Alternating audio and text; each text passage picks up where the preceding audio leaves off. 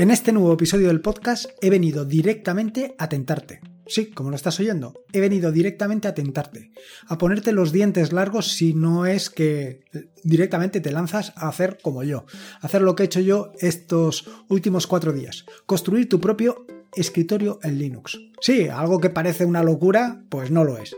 Es algo mm, relativamente sencillo si conoces las piezas y un poco más complicado si no las conoces. Pero vaya, yo te puedo asegurar que en dos o tres días te puedes meter en esto y en un par de semanas tenerlo listo. Depende de los conocimientos que tengas, tanto de los Windows Manager como de del funcionamiento de Linux. Todo esto viene por una pregunta que tengo pendiente de finales del año pasado de Dani, en el que me consultaba o me pedía mi opinión sobre cuál de dos Windows Manager me parecían más interesantes, si i3 o BSPWM. Lo cierto es que yo para hacer o emitir cualquier eh, valor, de, o sea, para emitir cualquier juicio, evidentemente, como te puedes hacer una idea, pues necesito haberlo probado, si no, esto es un poco locura. Y mm, recientemente, por una serie de circunstancias, pues me ha dado por probarlo. Me ha dado por probarlo tanto como para sustituir definitivamente a Qtile por BSPWM, como te contaré en el episodio del podcast de hoy. Esto de los Windows Manager no es algo que sea nuevo, no es algo que, vaya, no haya contado en episodios anteriores del podcast. Lo cierto es que ya hablé sobre el Windows Manager en el episodio 183 titulado Más allá de KDE Plasma o no me Tiling Windows Manager. Pero no solamente es en el único episodio del podcast. Posteriormente, en el episodio 247, en el eh, que hablé recientemente sobre maldito kernel, también estuve hablando algo sobre Windows Manager. Así de pasada, pero un poco responsable también de este episodio del podcast. Así, en el episodio del podcast de hoy te voy a hablar pues básicamente eso, sobre gestores de ventana, sobre cómo puedes construir tu propio escritorio en Linux y si te resulta interesante o te podría resultar interesante construir tu propio entorno de escritorio en Linux.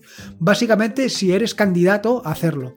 Vaya, simplemente se trata de tentarte, de ponerte los dientes largos si es que no te lanzas ya directamente a construir tu propio entorno de escritorio en Linux.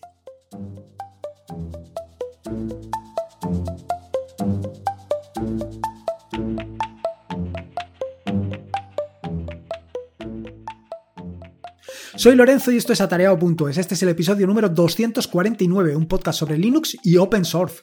Aquí encontrarás desde cómo disfrutar al máximo de tu entorno de escritorio Linux hasta cómo montar un servidor web, un proxy inverso, una base de datos o cualquier otro servicio que puedas imaginar, ya sea en una Raspberry, en un VPS o en cualquier servidor. Vamos, cualquier cosa que quieras hacer con Linux, seguro, seguro que la encontrarás aquí. Bueno, voy directo al turrón, sin pasar por casilla de salida y sin cobrar las 20.000, como decían en el Monopoly, y me voy a meter directo en esto de construir tu propio entorno de escritorio Linux. Primero voy a hacer una retrospectiva de cómo he llegado hasta aquí. Eh, como he contado en algún episodio del podcast anterior, desde hace ya más de un año que vengo eh, utilizando esto de Windows Manager, eh, un poco, pues, ¿cómo te diría? Tentado a su vez por Ángel de Yugik, que mm, me comentó pues esto de i3, las posibilidades que tiene y a partir de ahí pues empecé a investigar yo por mi parte. Eh, tanto investigué que me metí en Qtile y creo que hasta hace recientemente poco eh, Qtile pues ha llegado a absorber el 30% de mi uso de ordenador. Quiero decir que siempre que estoy trabajando en atareado.es estoy un 70% en NoMesel o un 30% aproximadamente con Qtile. Con la llegada de la Raspberry Pi 400, pues la cosa es que dije, hombre, la Raspberry Pi 400, su sistema operativo, del cual estoy publicando ahora eh, los capítulos correspondientes del tutorial, pues probándolo llegué a la conclusión de que era un sistema operativo que consumía relativamente poco. Dije, hombre, pues si esto consume poco, si le pongo Qtile, esto va a ser, vamos, un mechero, un mecherito. Y eso es lo que intenté lanzarme, lanzarme a montarle o instalarle Qtile. Pero no tuve éxito. No tuve éxito y una verdadera lástima, porque sí que me gustaría. Porque a pesar de que, como ya comenté en el episodio 240 del podcast sobre la navegación de vértigo de la Raspberry Pi 400, eh, lo cierto es que el consumo de recursos es relativamente pequeño, pues hombre, con un Windows Manager todavía sería menos.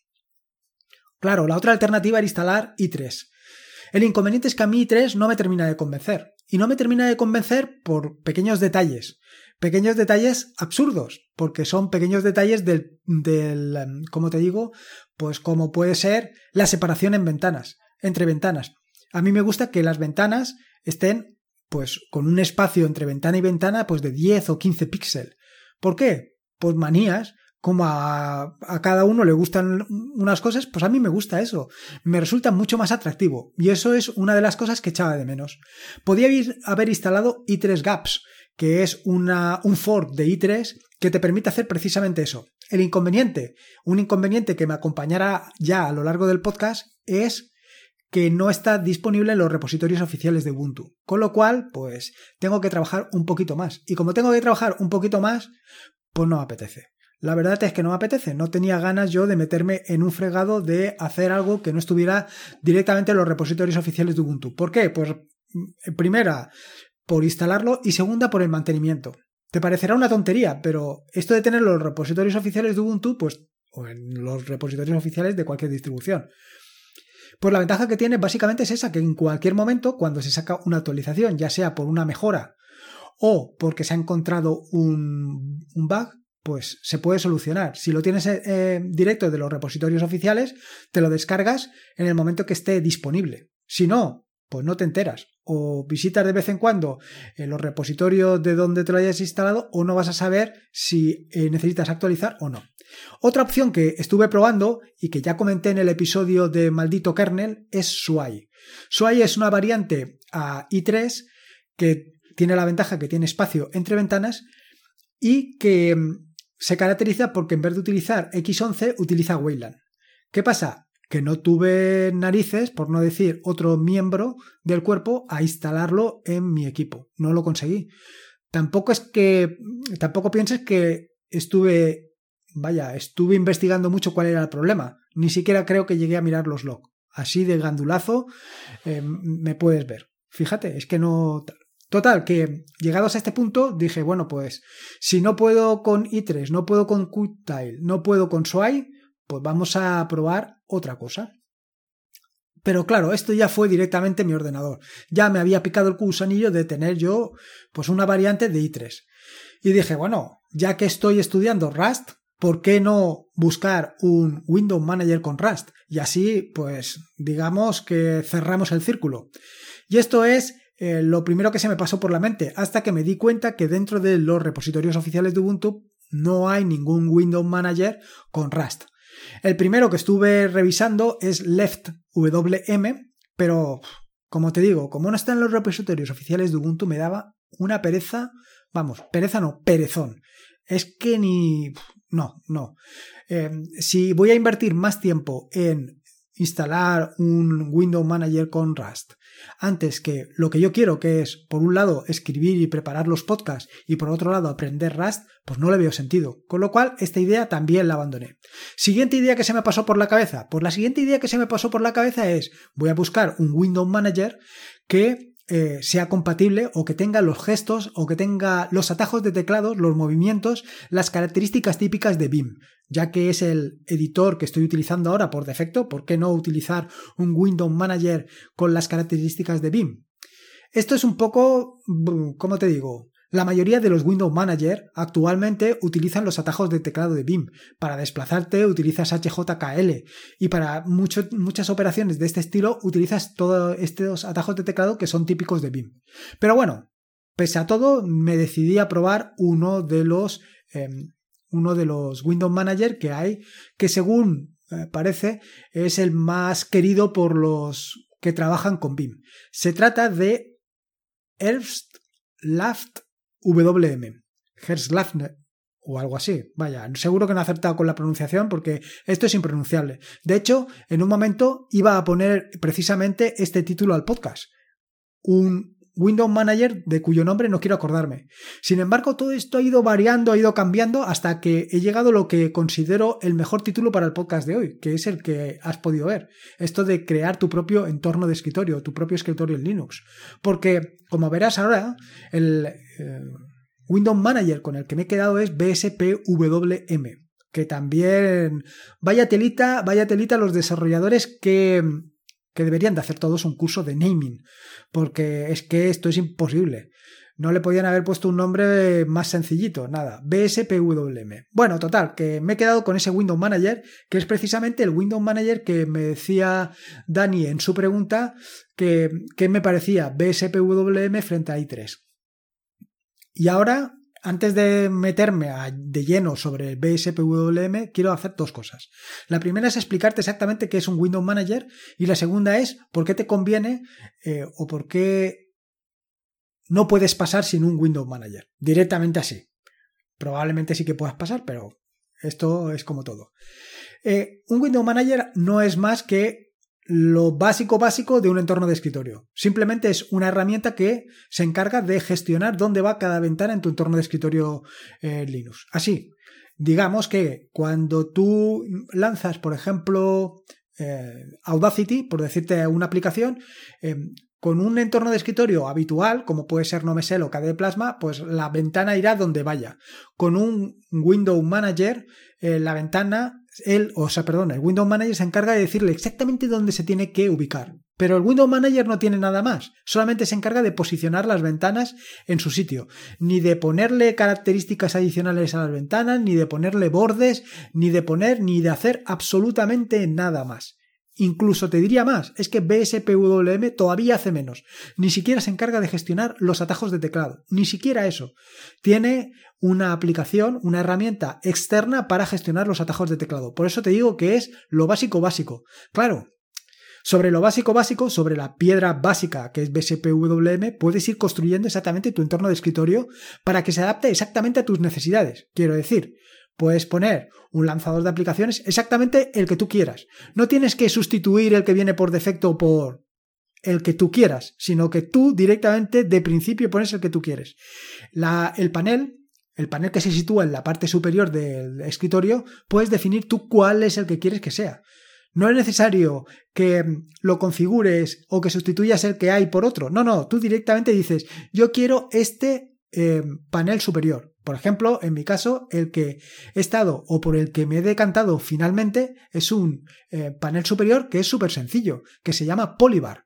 Pero no es el único que hay, hay bastantes más y tú puedes buscar el que mejor se adapte. Por eso te digo que un Windows Manager no es un entorno de escritorio, es digamos que un poquito menos. Ahora que ya tienes claro lo que es un Windows Manager, que no tiene nada que ver ni con KDE Plasma, ni con Nomesel, ni con Cinnamon, ni con ninguno de estos entornos de escritorio, eh, te cuento las razones que tienes para lanzarte a construir tu propio escritorio Linux de construir o de utilizar un Tiling Window Manager, un Window Manager de tipo mosaico. Sobre las razones a favor es la primera y fundamental para mí es el tema del conocimiento, porque con un Tiling Window Manager, con un Window Manager de estos, lo que vas a aprender es una barbaridad. No solamente sobre el Window Manager, que en el, caso concreto de BSPWM, a pesar de que tiene una gran cantidad de opciones y de posibilidades, em, tiene una limitación, quiero decir que llega un momento en que ya lo conoces todo, sino que vas a conocer el, eh, tu sistema operativo, pero a conciencia, quiero decir. ¿Por qué? Pues porque te lo tienes que montar tú todo desde el principio. Quiero decir, si por ejemplo quieres ver en el panel superior la batería que te, le queda a tu portátil, esto lo tienes que poner. Tienes herramientas que te ayudan a ponerlo, a ponerlo en Polybar, por ejemplo, pero lo tienes que programar. Que sí, que en Internet existen cientos de miles de millones de scripts que te permiten hacer eso, e incluso preparados para BSPWM, incluso preparados para Polybar, sí. Pero, ¿y el subidón de adrenalina que te da cada vez que haces tú, lo consigues tú y dices, ese icono de ahí, ese mm, lanzador de aplicaciones, ese esa aplicación, eso, ese, mm, lo que sea, lo he hecho yo y funciona. Y funciona a las mil maravillas. Es muy probable que luego venga tu primo y te diga, vaya mierda de chisme que has puesto ahí. Pero la satisfacción que tienes tú no te la va a quitar. Diga el comentario que diga, porque es sencillamente espectacular. Pero sobre todo es eso, sobre todo es el conocimiento que vas a captar, que vas a sacar utilizando un Window Manager. Y luego lo siguiente es la productividad. Evidentemente, si tú te construyes tu entorno de escritorio, va a ser un entorno de escritorio perfectamente adaptado a tus necesidades, con lo cual vas a ser productivo al 100%. ¿El gran damnificado en este caso? Pues el ratón. Porque un Windows Manager se caracteriza básicamente porque utilizas el atajo de teclado para desplazarte entre todas las ventanas que hay. Claro, eh, esto tiene sus ventajas y sus inconvenientes.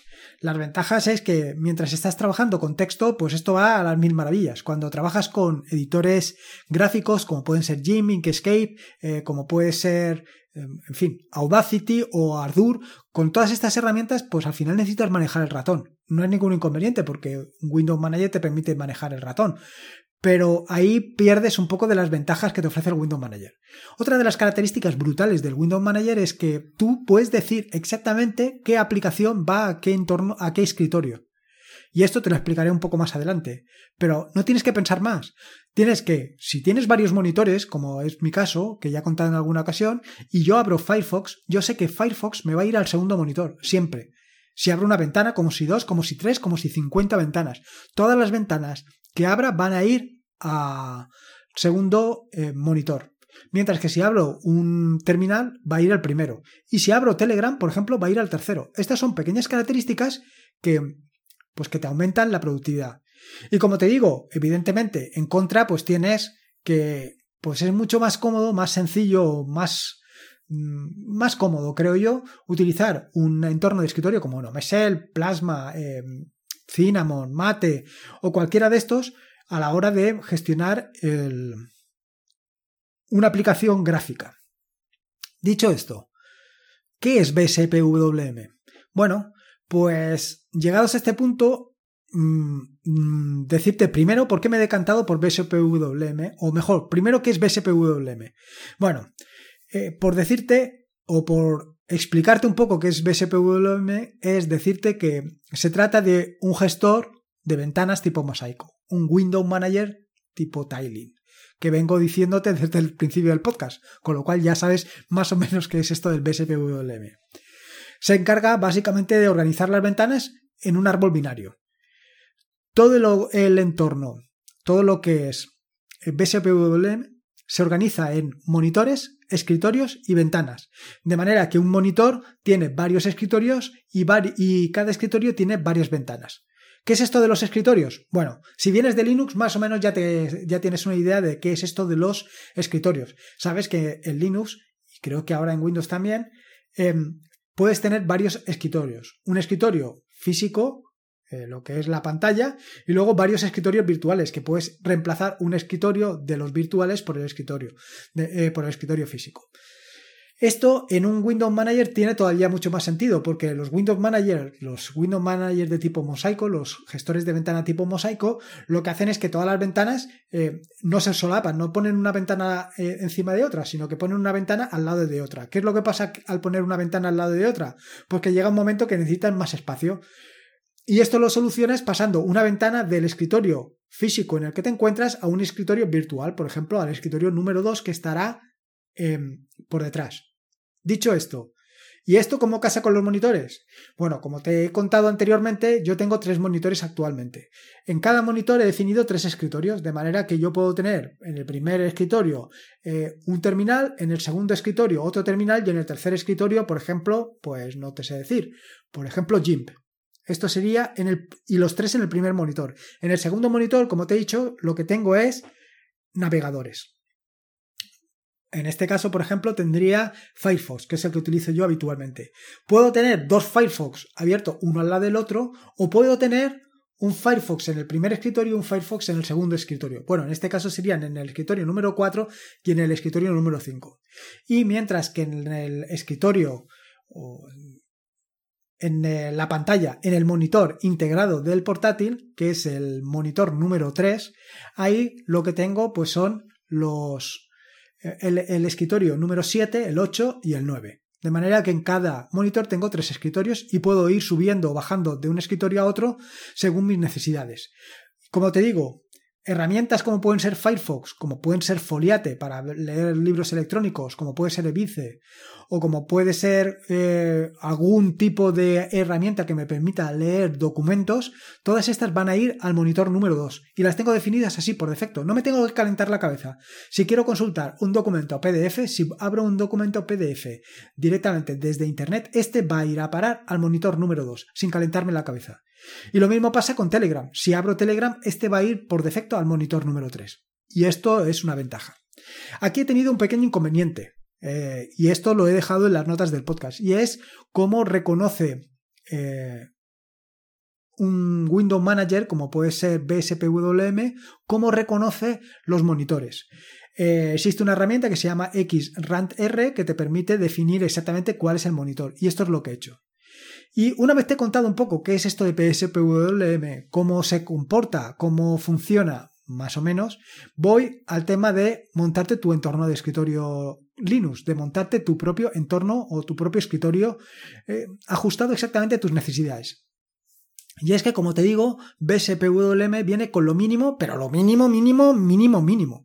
Y eres tú el responsable, el único responsable de añadir aquellas partes que quieras. Ni más ni menos, exactamente las que, las que tú necesites, sin tener que complicarte la cabeza. No tienes que sustituir una pieza por otra, simplemente tienes que añadir aquellas piezas que necesitas. Así, BSPWM es tan minimalista que ni siquiera se encarga de gestionar em, de los atajos de teclado. Esto lo delega en otra aplicación que es SXHKD, que es la encargada de definirle mediante un archivo de configuración qué atajos de teclado se corresponden con qué acciones. Por ejemplo, qué atajo de teclado se corresponde con llamar al eh, o, ver, digamos, el escritorio número 1 o el escritorio número 2 o el escritorio número 3, que todo esto se hace con la tecla Super, que es la tecla Windows habitualmente, más el número eh, correspondiente. Para ver el escritorio número 1, pues verás Super más 1. Y así, esto es básicamente lo que viene cuando instalas BSPWM.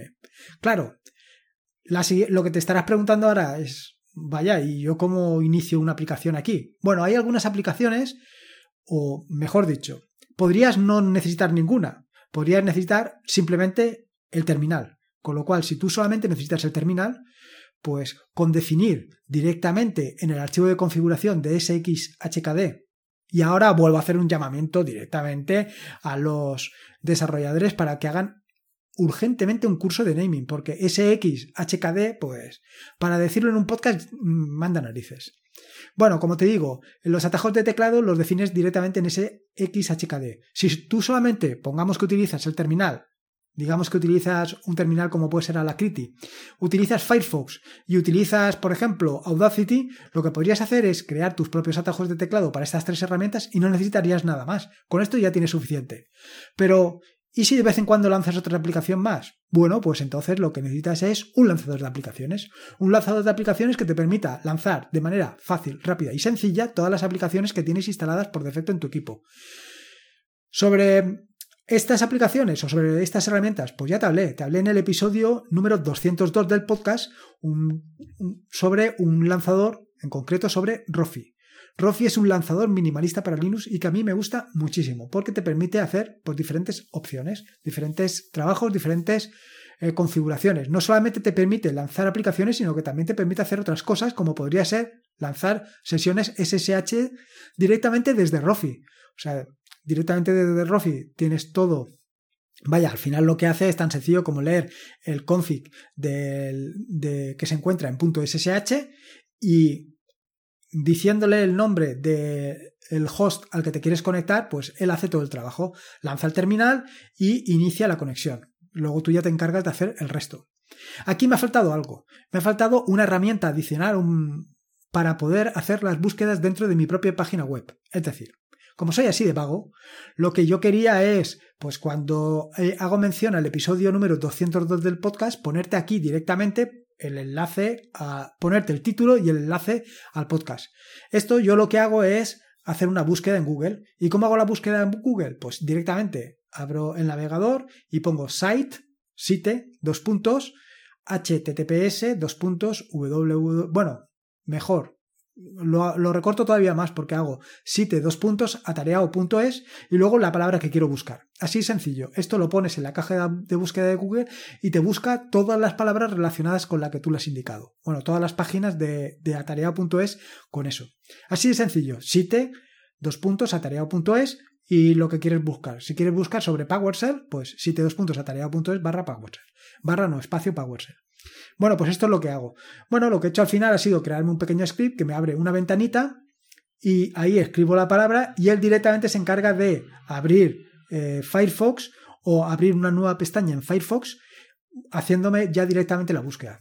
Uno es así de Gandur. ¿Qué le vamos a hacer? En cuanto al panel superior, como te he dicho, eh, BSPWM viene con lo mínimo minimorum, con lo más básico. Entonces hace falta, o si quieres, puedes ponerle un panel superior.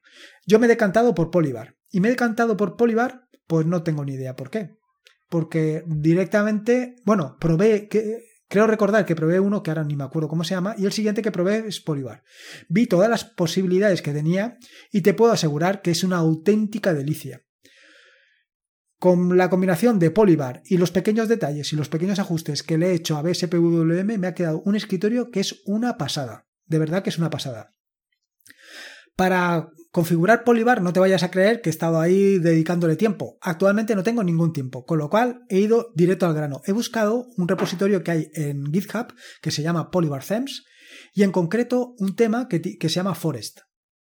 He hecho unos pequeños cambios para eh, configurarlo para adaptarlo a lo que yo quería, pero muy poco, ¿eh? Y con esto me ha quedado un escritorio verdaderamente espectacular. Voy a ver si dejo una captura en, en las notas del podcast para que lo veas, porque es precioso, de verdad, ¿eh? O sea, te parece mentira que yo diga la palabra precioso, pero es así. Es que me ha quedado muy bien. Luego, otra opción que tienes es Compton. Compton lo que te permite es em, darle más características a las ventanas. En este caso, pues básicamente el tema de la transparencia. Yo no lo he utilizado. Lo probé, estuve jugando con él, pero eh, tenía un problema con la transparencia y Firefox porque me desaparecía eh, el contenido de las páginas de Firefox. Sí, es cierto que cuando movía el ratón encima de Firefox volvía a aparecer el contenido, pero no es exactamente eso lo que yo quiero. Yo lo que quiero es ser muy rápido, muy ágil. Y otra de las herramientas, el fondo de pantalla. El fondo de pantalla es algo mm, que, bueno, pues me gusta tener ahí algo detrás, algo que no sea pues un color, algo monocromático. Pues me gusta tener pues una imagen y para esto utilizo una herramienta que se llama FE. F-E-H, no fe de que tenga fe, sino fe de F-E-H. En combinación con una de las aplicaciones de desarrollo propio que se llama Daily Wallpaper, que es la que se encarga de cambiar pues, el fondo de pantalla. El fondo de pantalla que actualmente los estoy sacando de Unsplash. Todo esto, los tres eh, herramientas, te las dejo en las notas del podcast para que puedas instalarlas con facilidad. De esta manera, todos los días tengo una actualización de mi fondo de pantalla y no tengo que preocuparme por ir cambiándolo. Ya se encarga Daily Wallpaper de cada vez que hay un nuevo fondo de pantalla en Unsplash, en el fondo de pantalla del día, en la imagen del día, pues él se encarga de descargármelo. Una, una maravilla, es una maravilla. Total, que como ves, he podido construir lo más básico, todo adaptado a mis necesidades y según mis gustos. He ido modificándolo, he ido adaptándolo, pero muy poco. La verdad es que, como te puedes hacer una idea, en cuatro días, después de haber probado los que he probado, después de haber hecho la configuración, pues lo he adaptado muy poco, pero lo justo y necesario para que me sienta suficientemente cómodo para desplazarme. Ahora, ¿qué inconveniente tiene o el inconveniente más grande que puedes encontrarte con un Windows Manager? Pues el inconveniente más grande, el inconveniente fundamental es que vas a dedicarle horas, horas hasta configurarlo y dejarlo justo a tus necesidades. Va a eh, adaptarlo, mejorarlo y luego vas a tener determinados problemas con determinadas aplicaciones, pues aplicaciones que por lo que sea no se adaptan bien a ese entorno de escritorio y, y que necesitas configurarlas. Pero como te digo, esto no es un trabajo de un día, no es un trabajo de dos días, es un trabajo que puedes desarrollar durante semanas, si quieres, hasta que te quede exactamente como tú quieres. Es decir, tú puedes, en tu entrada a Ubuntu o a la distribución que tú quieras, puedes elegir o bien abrir tu Nomesel o tu KDE Plasma o lo que tú quieras, o bien directamente abrir eh, BSPWM o el gestor de ventanas que tú quieras.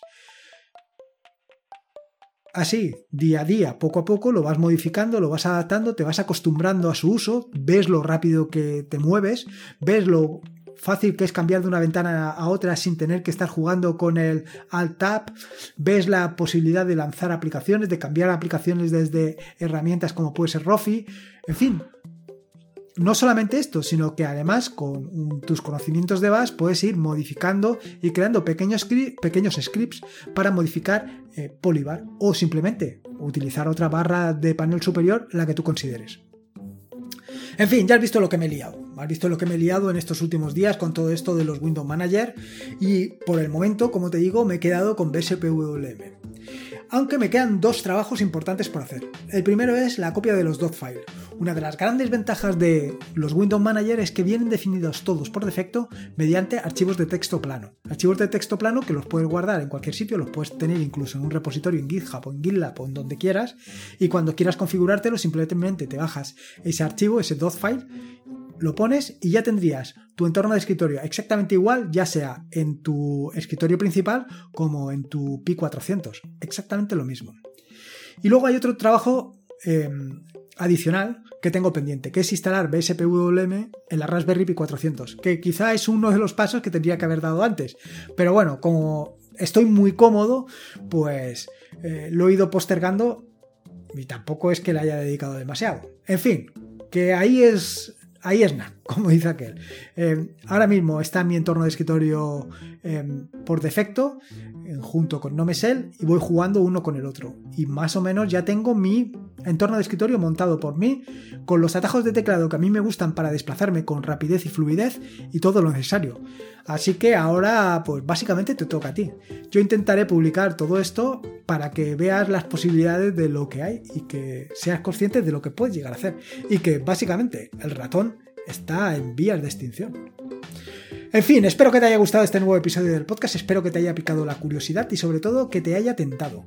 Si puedes, te agradecería una valoración, ya sea en iVoox o en Apple Podcast, pues para dar a conocer el podcast, porque cuanta más gente conozca el podcast, más gente puede llegar a Linux y más gente se podrá ayudar.